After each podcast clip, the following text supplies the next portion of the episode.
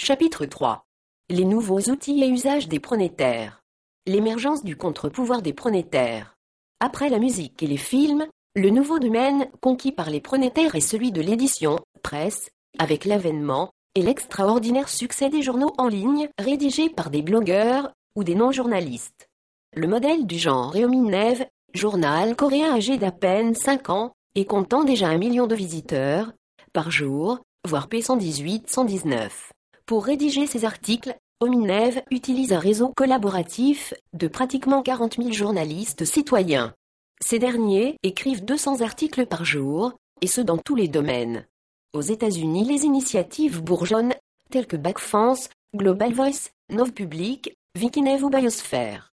Le New York Times et Business Week s'engagent également dans la voie du citizen journalisme en favorisant des initiatives de ce type. Un des premiers journaux citoyens européens AgoraVox, a été lancé en France en juin 2005 par la société Sibion, spécialisée dans la recherche d'informations sur Internet et la veille concurrentielle, technologique et économique. À partir d'un travail de proximité, l'objectif d'AgoraVox est de publier des actualités concernant des événements de préférence inédits, bien qu'il soit également possible de soumettre des articles d'analyse critique ou des commentaires. Six mois après son lancement, le journal comptait plus de 500 rédacteurs et accueillait près de 250 000 visiteurs par mois. Nous verrons plus loin comment il fonctionne, voire P119 et suivante. On observe un même phénomène de coédition pronétarienne dans le monde de la radio FM. Comme le souligne Pierre Bélanger, PDG de Ski Rock, les 2,5 millions d'adolescents qui animent la communauté Ski Blog se sont réappropriés ce nouveau média, jusqu'à transformer en profondeur la radio qui a lancé le site web. Il en résulte un nouveau média hybride, dont le web et les téléphones mobiles sont les vecteurs les plus porteurs et les plus efficaces. Le phénomène n'est pas réservé aux riches ni aux pays du Nord. À Barcelone, dès 1998, les jeunes du quartier défavorisé Raval ont monté leur radio communautaire en ligne, entièrement réalisée par leurs soins. À Rio de Janeiro, l'association Viva Rio a mis en place des sites collaboratifs pour les habitants des favelas dans lesquels ces derniers publient des articles sur la vie de leur quartier. La création collaborative et le partage se situeront à tous les niveaux dans l'Internet de demain. Comme un organisme vivant, Internet connaît en effet une nouvelle et spectaculaire évolution.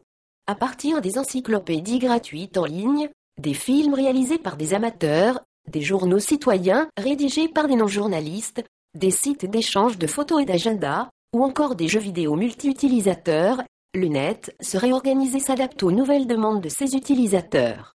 Les échanges de services dépassent très largement le combat mené contre le piratage que symbolise la décision de la Cour suprême des États-Unis de rendre illégaux les sites permettant l'échange de fichiers.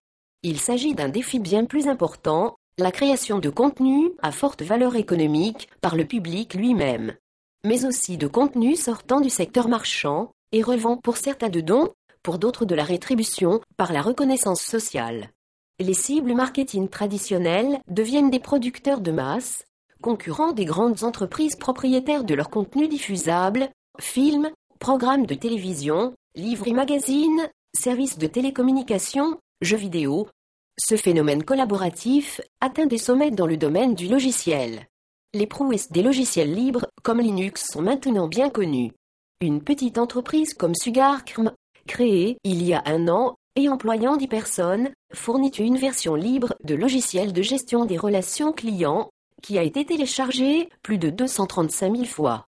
Cette start-up est donc en compétition directe avec des géants comme Sibel Systems, implantés depuis longtemps sur ce marché.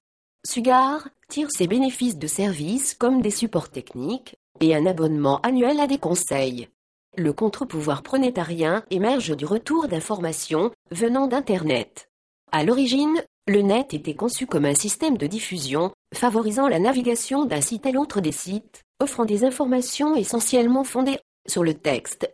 Comme l'a fait remarquer dès 1994 Jim Clark, le fondateur de Netscape Communication Corp. Le vrai défi d'Internet n'est pas d'envoyer des informations à des internautes, mais bien de répondre à leurs demandes personnalisées. L'avenir du réseau repose sur sa capacité à faire remonter et à prendre en compte le gigantesque feedback d'Internet. Or aucune entreprise, aucun organisme public ou groupe politique n'est capable, avec les outils actuels que représentent l'email, l'IM ou les agents intelligents, et les robots de réponses automatiques, de répondre en temps réel au raz-de-marée des demandeurs. Seul un système transversal, de groupe à groupe, le permet. C'est une des bases du contre-pouvoir pronétarien.